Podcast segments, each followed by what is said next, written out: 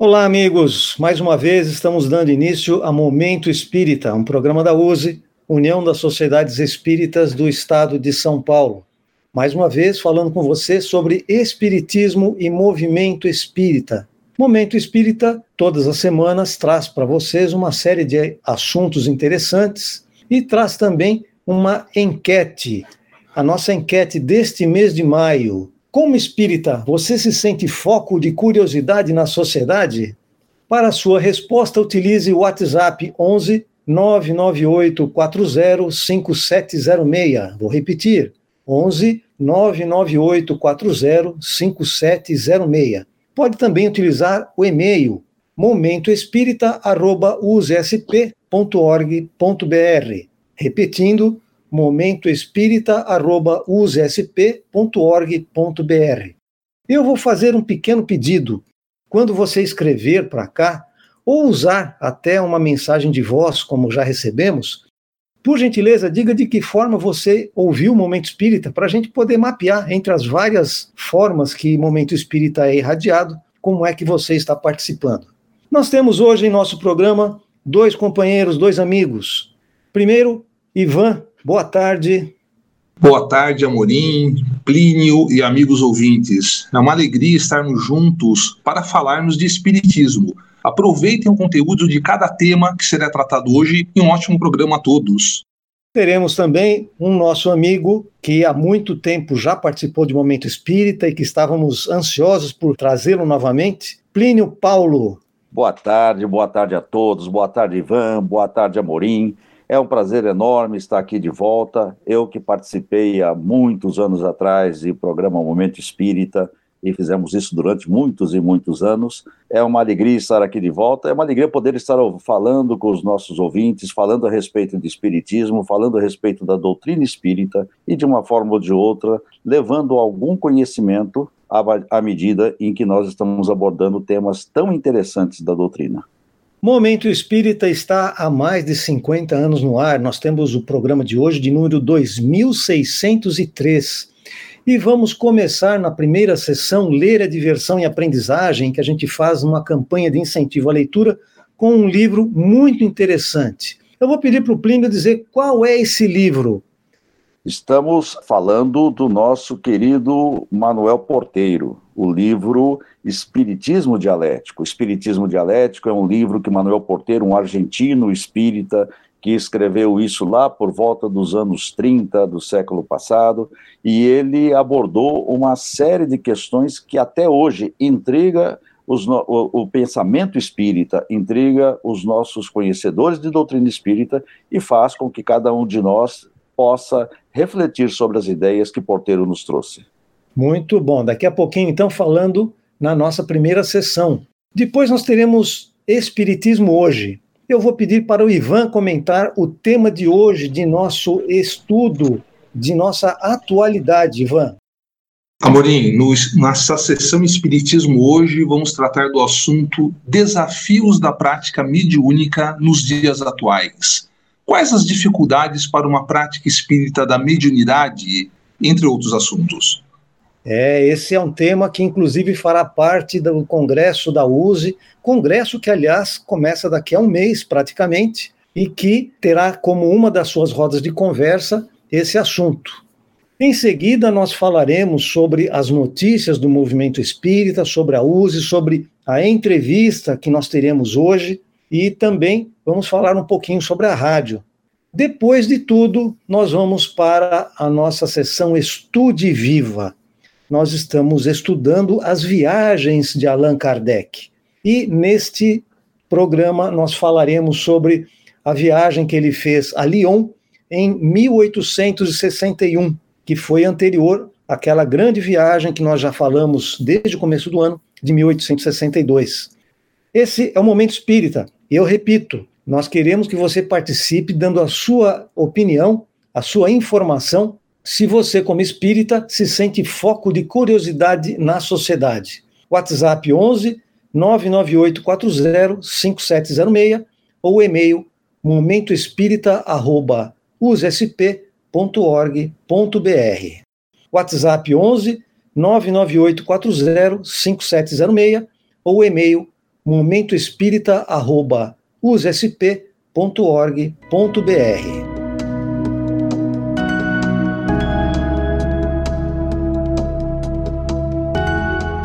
Falando agora da campanha de incentivo à leitura.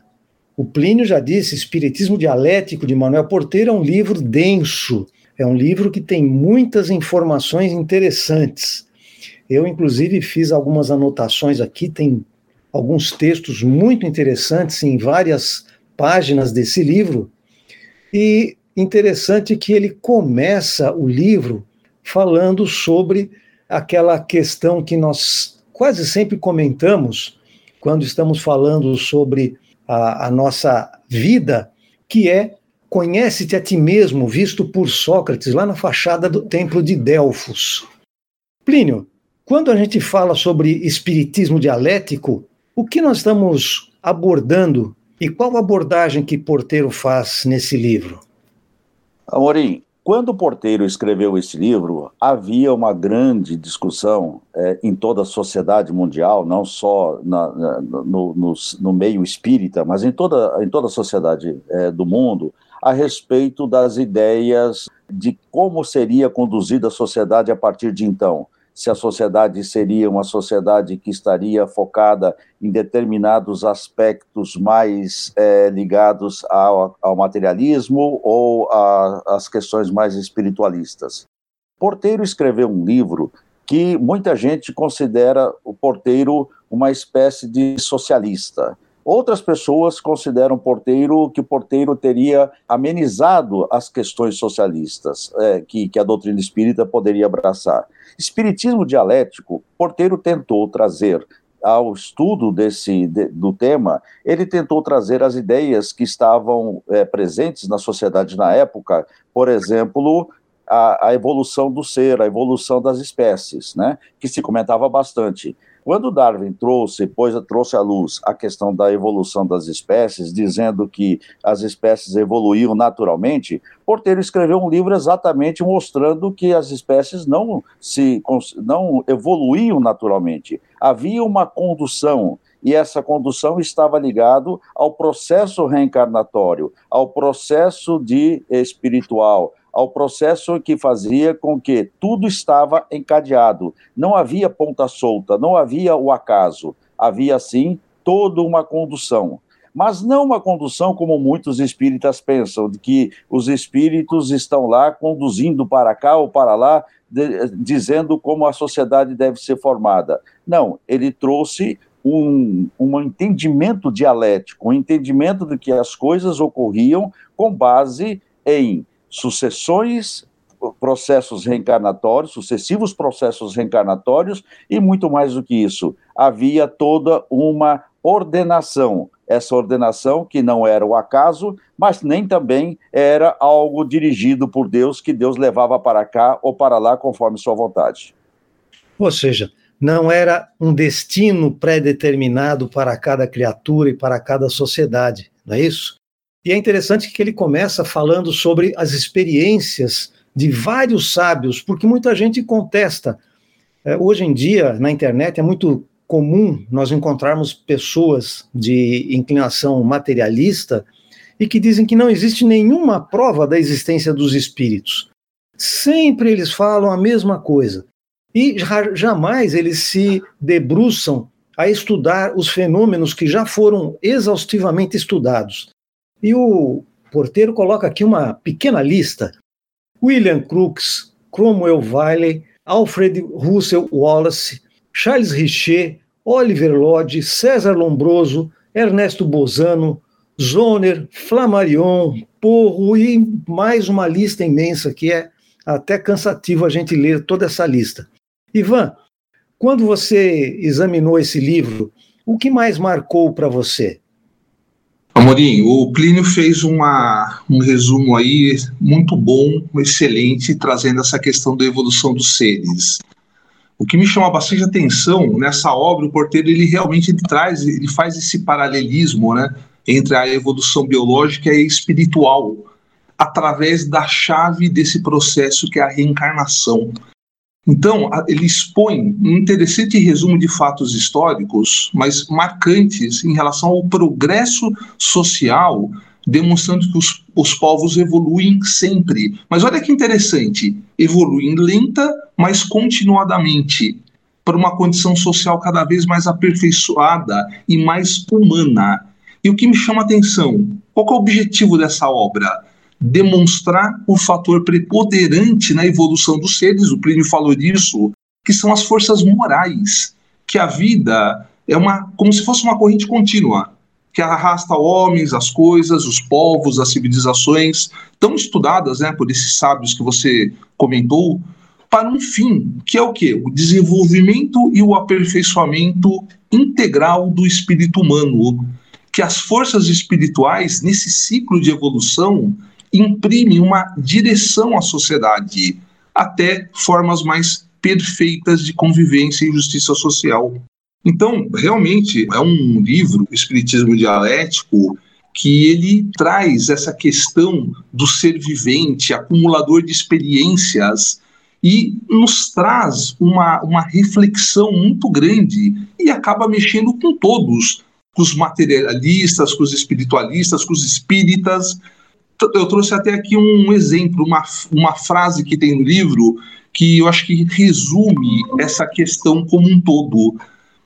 A frase é o seguinte: não há ciência nem filosofia que no curso de sua evolução não sofra modificações, não mude em algum dos seus conceitos e nos limites do conhecimento à medida que este se faz mais extensivo, mais claro, compreensível, e mais ajustado à verdade essencial que encarnam os fatos ou os fenômenos estudados.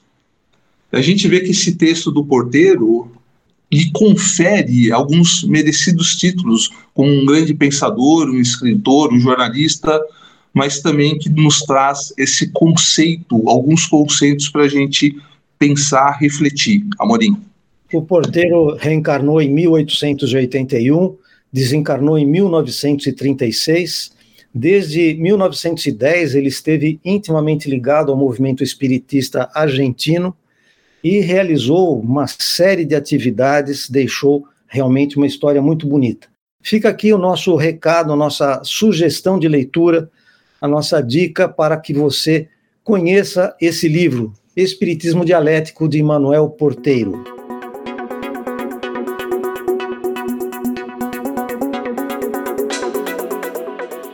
Falando sobre o nosso tema atual, Espiritismo hoje, desafios da prática mediúnica nos dias atuais. Uma das questões que mais chamam a atenção na atividade espírita é a mediunidade. Inclusive, para as pessoas que não conhecem adequadamente o Espiritismo, praticamente é a única coisa que interessa. E muitas vezes nós recebemos nos centros espíritas pessoas que vêm atrás de cartas dos entes desencarnados, como se o centro espírita fosse um correio postal do além. É essa a função do centro espírita no que diz respeito à mediunidade, Ivan? Amorim, sempre que a gente fala de mediunidade, acho que a gente tem que entender que o conceito mediunidade é a faculdade dos médiums. E médium é toda pessoa que sente a influência de, dos espíritos em qualquer grau de intensidade. Então, é uma faculdade inerente ao homem. Não é um privilégio exclusivo e podemos dizer de um que todos nós somos médios em diversos graus. Então, na prática, a qualificação do médium se aplica realmente a pessoas com faculdade mediúnica bem caracterizada, que nós chamamos dos médios ostensivos. E a comunicação com os espíritos caracteriza um dos princípios básicos da doutrina espírita. E as relações deles são constantes no nosso cotidiano. Os bons espíritos se comunicam conosco com o objetivo de nos instruir e contribuir para o nosso aprimoramento. E essas relações com os espíritos não se destinam a servir como interesses materiais, mas a sua utilidade está na consequência moral que delas decorrem. Então, é importante ressaltar que nessas manifestações que as pessoas vão buscar nas casas espíritas, conforme você mencionou agora, não tem nada de sobrenatural. São fenômenos que se produzem em virtude das leis naturais. E o médium, aqui é uma coisa que a gente tem que destacar, ele precisa é, estudar muito, se instruir, ter uma melhor compreensão dessa sua faculdade.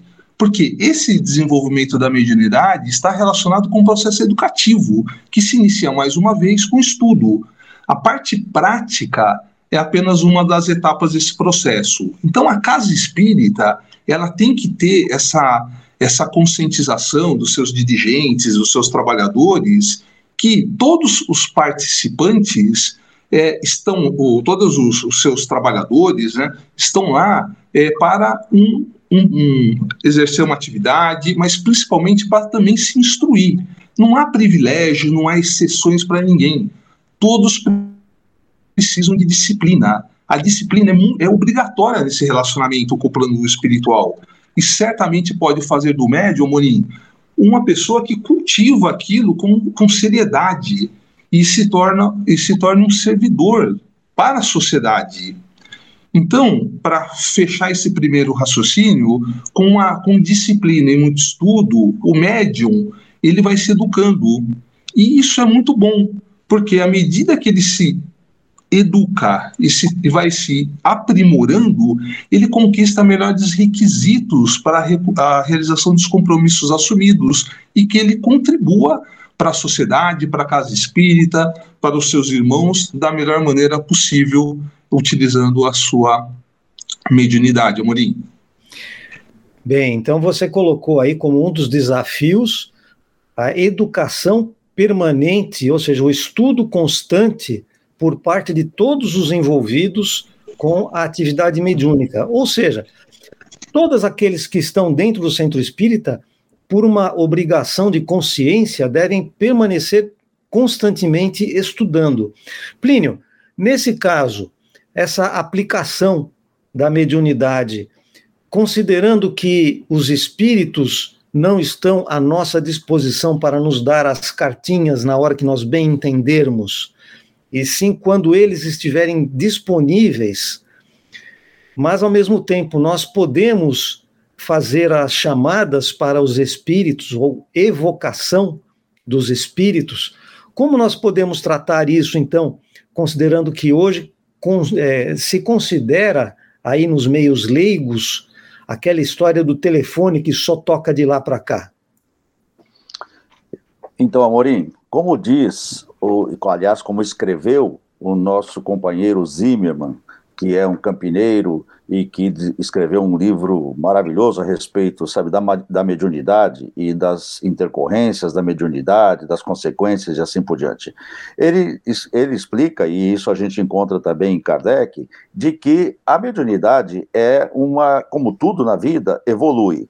Nós lembramos que nós tínhamos lá os médios, né, que na época de Kardec, os médios que eram absolutamente inconscientes, ou seja, que primeiro nem, nem tinha, tinha médiums, mas as coisas aconteciam porque eram cestas que escreviam, mesas que batiam e assim por diante. Depois ele passou a utilizar de médios inconscientes e assim por diante. E hoje, a mediunidade, como explica Zimmermann, como explica Kardec, é, a mediunidade passa a ser não só uma, uh, um privilégio daqueles médios ostensivos. Nós todos, como o Ivan já disse, nós todos somos médios. E a partir do momento em que nós estamos é, inter, interconectados, ou seja, nos relacionando com os companheiros é, desencarnados que aqui estão, nós estamos, nós estamos é, tendo essa, essas relações mediúnicas de uma forma ou de outra. Bem, é, a partir, a partir disso, ou seja, quando nós pensamos que a mediunidade deve ser estudada, que a mediunidade deve ser é, é, trabalhada,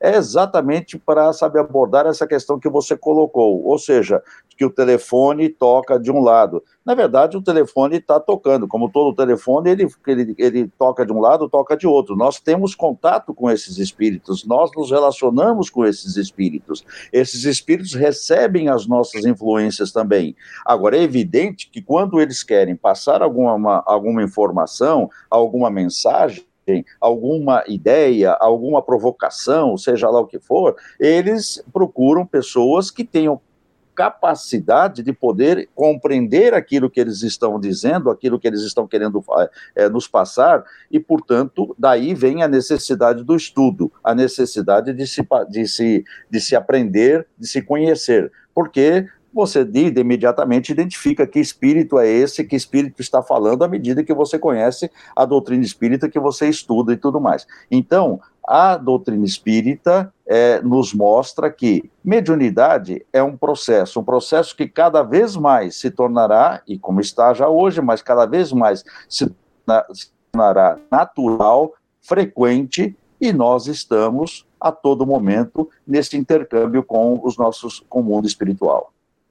Como você diz, a todo momento, porque os espíritos se comunicam conosco de, sob diversas formas, inclusive as inspirações que nós temos ao longo do dia, as lembranças que surgem muitas vezes em nossa mente provocadas pelos espíritos, ou seja, a mediunidade está em nosso cotidiano. E o grande desafio, parece, é as pessoas compreenderem que a mediunidade não é algo sobrenatural, mas que ao mesmo tempo é, é necessário educação, educação e disciplina. E assim, nós abordamos esse assunto que vai ser mais trabalhado lá no Congresso da USE, que vai ser realizado no final do mês de junho. Daqui a pouco a gente fala mais sobre isso.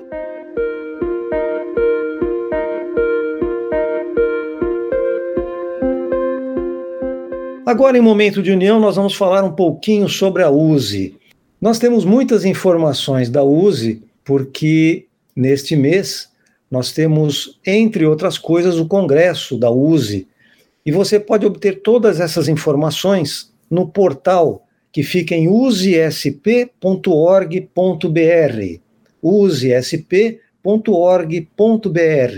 Nesse endereço, você obtém facilmente muitas informações a respeito do movimento espírita, e você também pode obter a própria revista digital Dirigente Espírita. Essa revista, nesta edição 189, que é a que está em divulgação, é especial sobre os 75 anos da USE. Rapidamente, eu quero falar sobre dois artigos. Um na página 41, que fala sobre os resultados da Pesquisa Nacional para Espíritas, feita neste ano também pelo Ivan Franzolin.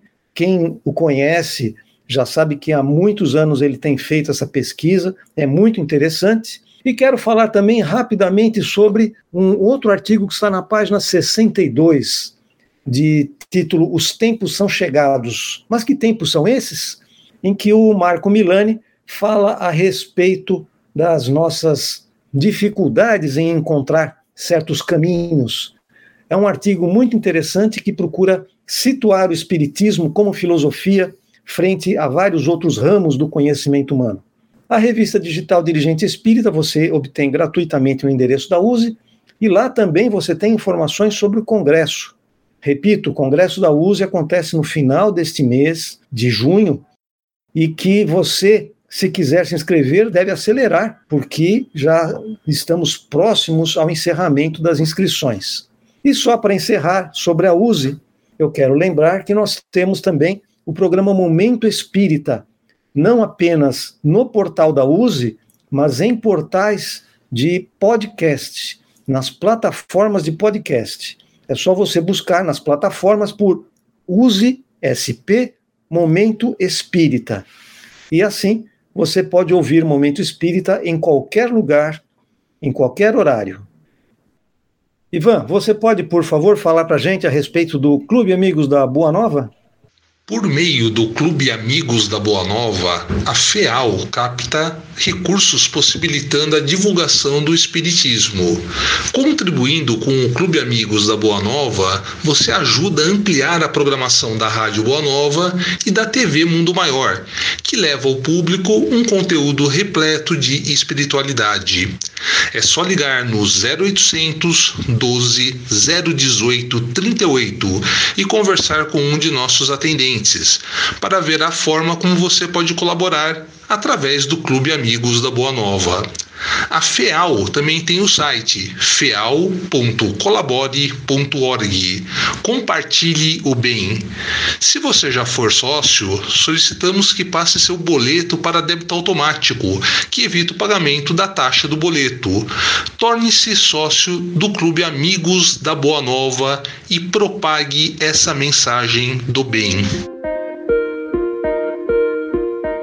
Hoje, Momento de União se dirige ao Vale do Paraíba, até a cidade de São José dos Campos, a capital do avião. Estamos com Isabel Cristina Rocha Cortes Baraúna, presidente da USE Regional de Taubaté, que é constituída pelos órgãos intermunicipais de Pindamonhangaba, Taubaté, Caçapava, São José dos Campos e Jacareí. A região que nos faz lembrar dos tempos iniciais da USE como o quarto CRE, o quarto Conselho Regional Espírita. Seja bem-vinda, Isabel. Queremos que você nos fale inicialmente sobre o movimento espírita na sua região, sobre as atividades dos órgãos e de seus centros espíritas. Boa tarde, Orlando. Boa tarde, amigos do programa Momento Espírita. É com grande alegria que estamos aqui hoje falando sobre o movimento de nossa região. Nossa região, como você falou, ela é composta por cinco usos intermunicipais. E que se somarmos as casas unidas, que são adesas à USE, nós temos aí cerca de 50 casas. Mas, se formos somar todas as casas da região que participam dos eventos, podemos dizer que, no mínimo, esse número dobra. Nossas atividades, elas são voltadas a estudos doutrinários, como cursos de dirigentes de estudos, atividades de divulgação, como a Feira do Livro Espírita, que nós temos uma em São José dos Campos, que esse ano está completando 50 anos de existência. Nós temos atividades sociais, mocidade espírita, educação infantil, atendimento espiritual entre outras atividades que as casas fazem de ações sociais, como cesta básica, atividades de atendimento às mães sozinhas, e, e entre muitas outras atividades. As atividades dos órgãos sempre são voltadas às necessidades das casas da, de cada região. Então a gente trabalha junto com, com cada USE, verificando qual a necessidade delas, para que possamos atuar diretamente com o que elas estão precisando no momento. Sua gestão como presidente da USE Regional de Taubaté começou no ano passado, em 2021, indo até 2024. Pode nos contar sobre os planos da regional para a união e unificação dos espíritas? Bom, Orlando, é, nós estamos procurando estruturar e ativar as atividades através dos departamentos, que no momento são seis, que é o Departamento de Mocidade, Departamento de Infância, Departamento de Doutrina, Departamento de Mediunidade, Departamento de Atendimento Espiritual e o Departamento de Assistência e Promoção Social Espírita de maneira a levar a área de cada departamento a auxiliar as USES locais, fazendo uma ponte entre os departamentos da USE São Paulo com as USES intermunicipais, para assim melhor fruir os temas, os estudos, as ações, dando suportes a elas. Estamos inicialmente fazendo uma pesquisa junto às USES locais para verificarmos qual a necessidade de cada uma. Assim, partirmos para promover encontros, trocas de ideias, cursos, seminários, onde possamos estar unindo as cinco intermunicipais em atividades conjuntas. Estamos entrando no terceiro ano da pandemia do coronavírus.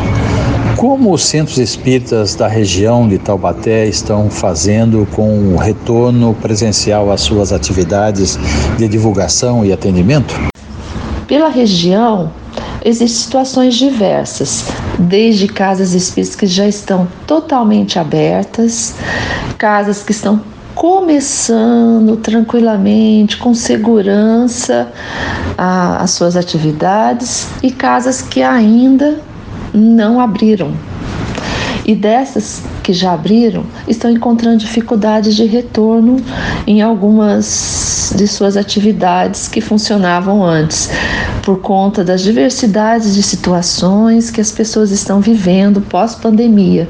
Dificuldades financeiras, saúde, mudaram de cidade e pela própria insegurança neste retorno muito próximo da abertura pelo governo. Com a tecnologia, estamos podendo levar a doutrina a mais pessoas, podendo acolher, é, confortar pessoas que antes não tinham acesso, que, que moravam longe em outros países, mas que gostariam de participar. Os cursos hoje, em sua maioria, está acontecendo de modo híbrido, devido a pessoas que moram em outras cidades, até mesmo em outros países. Como, por exemplo, nós temos alunos de alguns cursos de MEP, de ESG, de que são da Suíça, da França, da Argentina, e que estão tendo a oportunidade que antes não, não puderam estar estudando. Né? A, o sistema híbrido ele veio para fazer parte da nova realidade das casas espíritas, que estão podendo levar a doutrina a muito mais pessoas. Com o retorno das casas, a procura tem sido grande, principalmente de pessoas que não são espíritas, que devido ao momento difícil, aos problemas, à perda de familiares pelo Covid estão procurando um consolo nas casas. Temos muito trabalho ainda pela frente, que possamos nos unir no amor, na paz e na humildade do Mestre Jesus e acolher a todos que batem a nossa porta. Aparecido José Orlando, com Isabel Baraúna, presidente da USE Regional de Taubaté, para o Momento de União.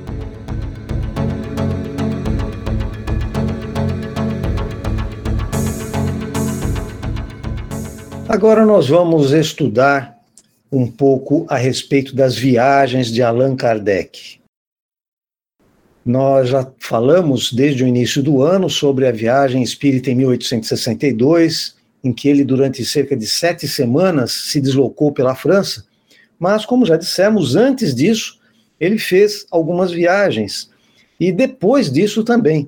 E nós vamos tratar de todas elas. Nós estamos falando hoje a respeito da viagem que ele fez em 1861, em que ele visitou Lyon e Bordeaux, e em Lyon foi oferecido a ele uma refeição, e durante essa refeição, durante esse almoço, ele fez um discurso muito interessante e que inclusive podia ser feito hoje, trocando apenas algumas palavras que não são mais usuais e que serviria perfeitamente, Plínio, o que você gostaria de comentar sobre esse discurso de Kardec? O discurso de Kardec de 1861 para, para os espíritas eh, lioneses foi um marco naquele momento por conta da, sabe, do momento em que a doutrina espírita vivia naquela época e de como estavam se organizando os, os, os centros espíritas e o movimento espírita eh, da, das duas cidades visitadas. Uma das coisas que chama a atenção logo de cara é que Kardec tinha, no começo, ele tinha a, a, a, nítida sensação de que a doutrina espírita se desenvolveria nos meios mais acadêmicos, nos meios mais intelectualizados, né? E para surpresa dele, aparentemente por conta daquilo que ele escreve na Revista Espírita e em outros artigos, ele via que a doutrina espírita estava é, se espalhando, ou seja, estava se tornando popular nas classes que ele chama de laboriosas, ou seja, no, nas classes trabalhadoras. Né? E Lyon era um exemplo disso, ou seja, havia muito é, é, espírita que era trabalhador, que era, sabe, operário, e, e, e gostava da doutrina espírita, e inclusive criava em suas casas é, reuniões mediúnicas e reuniões espíritas para estudo, estudo da doutrina espírita. Então, essa foi a primeira, uma das primeiras coisas que Kardec é, abordou nesse discurso, dizendo que o quanto isso era importante, né, do quanto isso estava é, refletindo a, a, necessidade que a doutrina espírita tinha de atender essa, essa população também. Ele aí ele faz uma série de outros considerandos. Por exemplo, uma das coisas importantes que ele diz nesse texto, é nessa, nesse discurso, era de que é, a doutrina espírita estava com alguns inimigos. Tinha alguns inimigos que e esses inimigos é, vinham de todas as partes. Tinha os inimigos que não acreditavam, tinha os inimigos materialistas, tinha os inimigos de que toda espécie. Mas ele chamou ba bastante atenção, e a gente sabe o porquê isso ocorreu, né? Porque havia muita gente se aproveitando da doutrina, do nome da doutrina espírita, porque a doutrina espírita nunca apregoou isso, era de se aproveitar tendo é, lucro a respeito, ou seja, fazendo é, consultas mediúnicas e cobrando e assim por diante. E ele chamou a atenção de que esses, esse, é, essa gente era, era inimiga.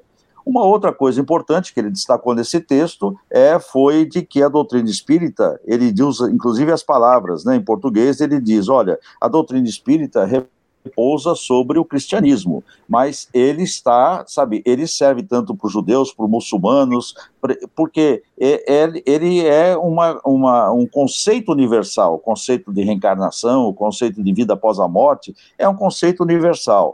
E ele diz ainda que a doutrina espírita não é uma seita política, né, mas é uma, é uma ciência moral, é uma filosofia moral. E por ser uma filosofia moral, ela está aliada às religiões né? Ela é contra, ele aborda isso de maneira bastante clara, ele é contra o materialismo, mas ela é, está aliada a todas as religiões. Portanto, ela não é antagonista das religiões, como alguns inimigos a queriam a, a, a querem colocar ou queriam colocar, inclusive é, até nos dias atuais, né? Então, o seu objetivo era aproximar as pessoas dessa dessa religiosidade e que isso tudo faz parte de uma de um contexto em que a doutrina espírita está inserida na sociedade como algo que pode fazer com que as pessoas entendam a sua existência, entendam de onde vieram, para onde vão e assim poder compartilhar, compartilhar a sua religião de maneira mais aberta e mais conhecedora. Muito bom. Ivan, quando Kardec começa o, discurso dele, ele diz: Meus caros e bons irmãos no Espiritismo. Qual a importância dessa forma de Kardec começar o discurso? Interessante essa questão, uh. Esses, esses discursos de, de Kardec, eles eram muito importantes porque ele aproveitava esse momento para esclarecer os conceitos fundamentais da doutrina e esclarecendo todos os presentes. Quando ele trata a todos é, com expressando a sua alegria de estar com amigos tão queridos, ele se coloca entre, entre todos. Uma, ele tira aquela coisa de, do codificador. Não, ele é está ali entre irmãos. E aproveita esse, esses momentos para realmente pontuar que o objetivo do encontro, nesse clima fraterno, de amizade, de carinho, de amor, é a instrução de todos. Então, é super importante essa questão de, do relacionamento é, que ele tinha com todos aqueles é, companheiros. E, lembrando uma vez mais, é, sempre destacando que o Espiritismo, a importância do Espiritismo, é, que nem o, o Clínio comentou agora, não como uma religião nova, não como uma seita baseada em seitas antigas, e sim como uma doutrina puramente moral, que absolutamente não se ocupa de dogmas e deixa cada um a inteira, olha que interessante, a liberdade de suas crenças, pois não impõe nenhuma. E também ele aproveita esse clima fraterno de amizade, é, ele fala realmente, como o Plínio comentou, dos adversários do Espiritismo, mas também pontua muito bem sobre os feitos do Espiritismo. Né? O, que, é, o que tem feito de bom o Espiritismo para a vida das pessoas, impedindo suicídios, restaurando a paz e a harmonia na, nas famílias, né? tornando mansos e pacientes homens uh, outrora violentos e, e coléricos.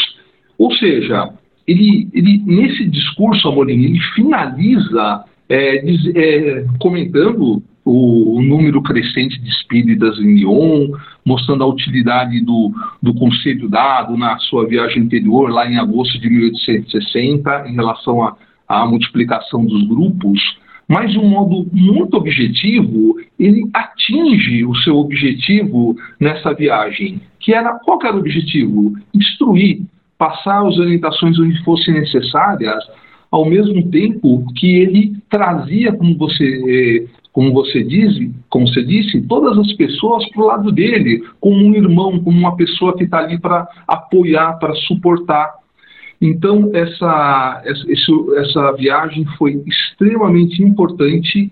É, nós tratamos das viagens de 1862, mas essa de 1861, assim como a, de 1860, uma vez mais, esclarecendo os conceitos fundamentais da doutrina espírita, esclarecendo a todos é, que estavam presentes nesses momentos, nesse momento é, histórico. Ouvir essa palestra, né, porque um discurso que é uma palestra, quando a gente lê isso, dá até para sentir emoção a respeito da, das colocações que Kardec faz.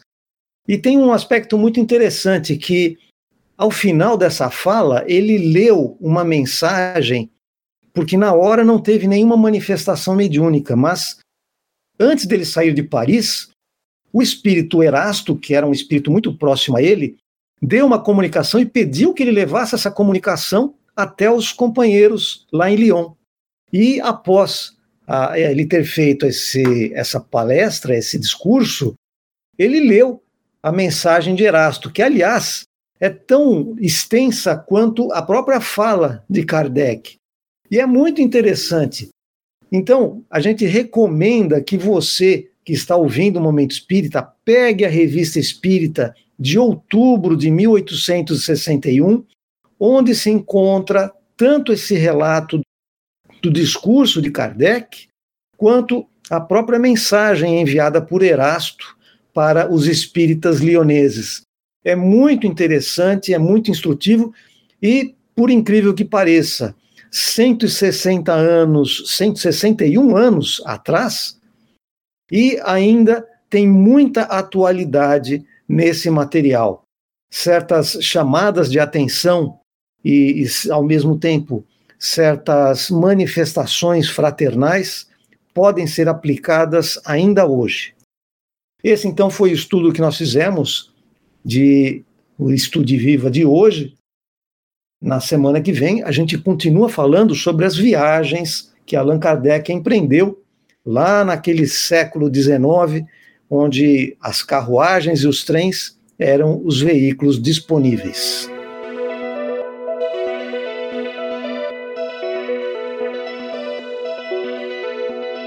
Agora, no final de Momento Espírita, vou repetir quais são as formas de você participar de nossa enquete. Nós queremos que você utilize para falar conosco o WhatsApp. Atenção, 11 99840 5706. 99840 5706. Ou então o e-mail momentoespírita.usesp.org.br momentoespírita.usesp.org.br e utilizando esses dois meios para responder como espírita. Você se sente foco de curiosidade na sociedade? Já recebemos diversas contribuições falando que houve curiosidade, outras pessoas dizem que tem sentido uma certa discriminação. Enfim, participe conosco, dê a sua opinião. E agora chegou a hora de nossas despedidas. Ivan. Um grande abraço, Amorim, Plínio e amigos ouvintes. Muito obrigado pela companhia. Continue se instruindo e adquirindo novos conhecimentos. Fiquem com Deus e uma ótima semana a todos. Plínio. Muito obrigado, obrigado pela oportunidade de estar aqui com vocês, falando a respeito da doutrina espírita e espero sinceramente que os nossos companheiros possam colaborar aí com a Rádio Boa Nova, se associando, com, fazendo com que uh, essa grande família possa aumentar e podemos levar cada vez mais programas de qualidade a todos os nossos ouvintes. Agradeço mais uma vez e espero que esta semana seja uma semana repleta de muita alegria, muita felicidade e que todos nós possamos nos encontrar no próximo domingo. Junto eu, Amorim, aos votos tanto de Ivan quanto de Plínio, que todos nós tenhamos dias cada vez mais repletos de luminosidade espiritual, que nós possamos continuar estudando, porque o estudo abre a nossa mente, permite que nós compreendamos melhor a vida. E fique agora com a programação da Rede Boa Nova. Um grande abraço a todos, até a próxima semana.